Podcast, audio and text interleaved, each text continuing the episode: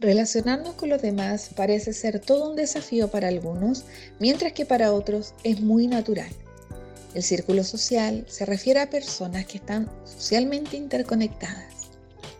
Desde que nacemos, nuestro primer círculo social es la familia.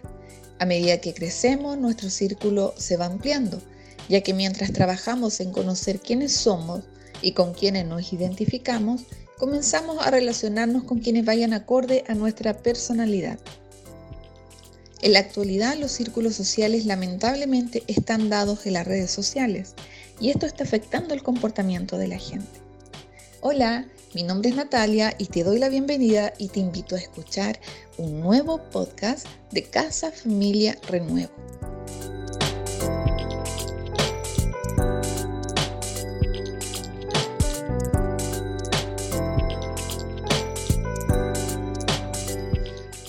Diario a jóvenes cómo se relacionan entre sí.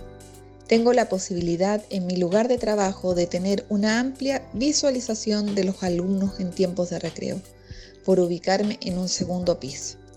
Desde ahí veo a aquellos que transitan por el patio con sus amigos, las parejas que dicen amarse, los que sufren por amor, los que son parte de un grupo, pero pareciera que no encajaran porque no interactúan con ellos sino que él camina junto al grupo, pero solo atrás. Quizás él no es muy parecido al resto, pero lo aceptan, aceptan que los acompañe. Están también aquellos que al salir al patio, verse rodeados de tantos, se incomodan, como si sintieran temor, y no se atreven a salir o despegarse de la puerta de su sala.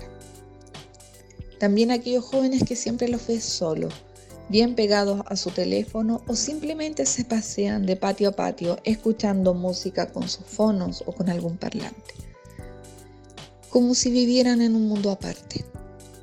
También agregaría que es una realidad más común que antes ver a alumnos con problemas de salud mental, con problemas para relacionarse que jamás pudieron integrarse a un curso, acumulando demasiadas inasistencias o que terminan cerrándoles el año académico.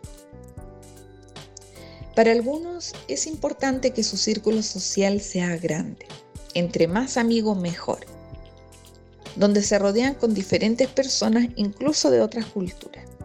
Sin embargo, para otros es importante mantener un círculo cerrado. ¿Cómo influye nuestro círculo social? Tiene una gran influencia en nuestra vida, en nuestra conducta o comportamiento. Hay un dicho popular que dice, Dime con quién andas. Exacto, y te diré quién eres.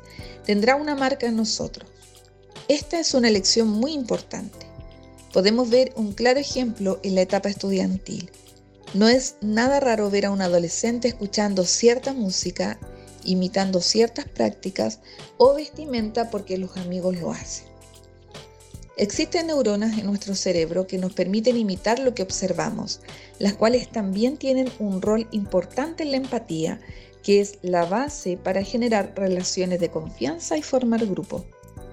Son parte fundamental de nuestra interacción social. Es como si el cuerpo humano estuviera preparado para imitar el comportamiento de quienes nos rodean, tanto para aprender como para generar lazos emocionales de pertenencia.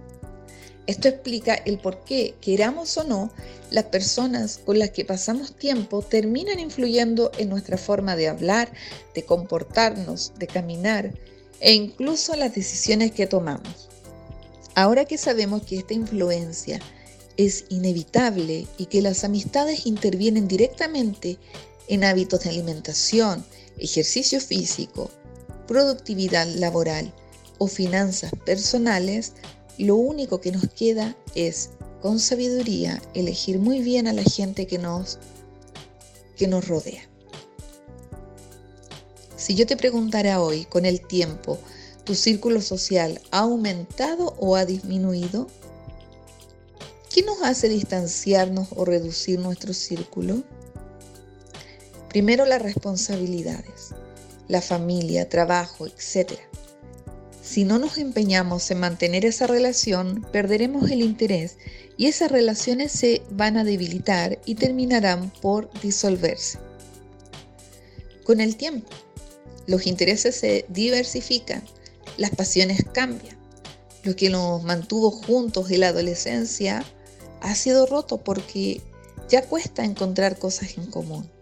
Los amigos pueden perderse porque vamos tomando caminos diferentes.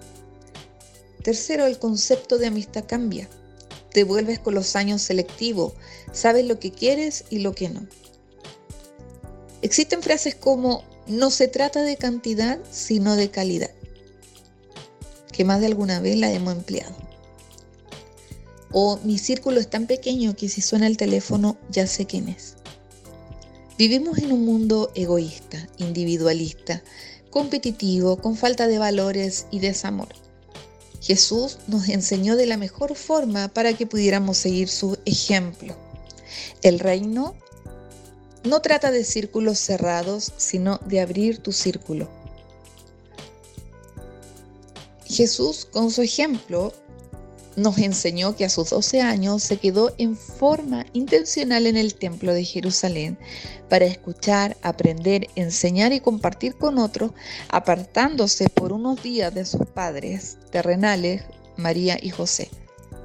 Cuando comenzó su ministerio fue llamando a hombres para que lo siguieran reuniendo así a los primeros doce discípulos, que instruyó y luego envió para que predicaran y así ganaran más discípulos. Y es el llamado que también tiene la iglesia.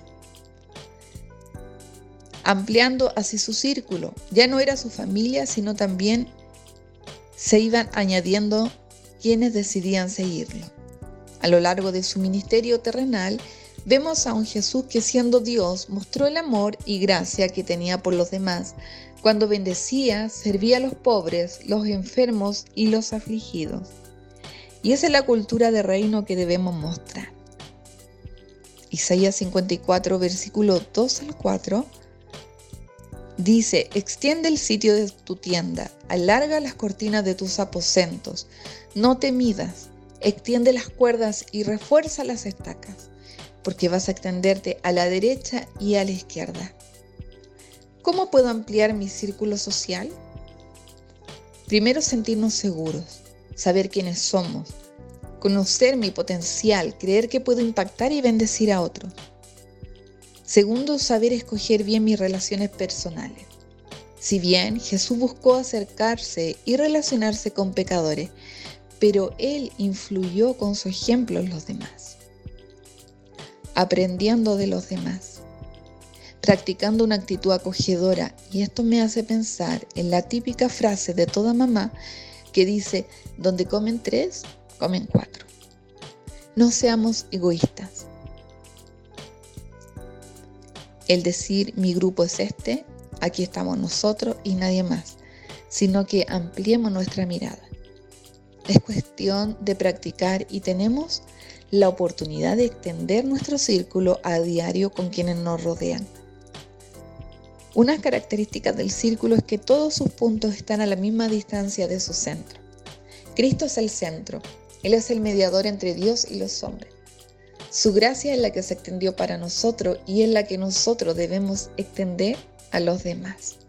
Que Dios te bendiga y recuerda que juntos florecemos.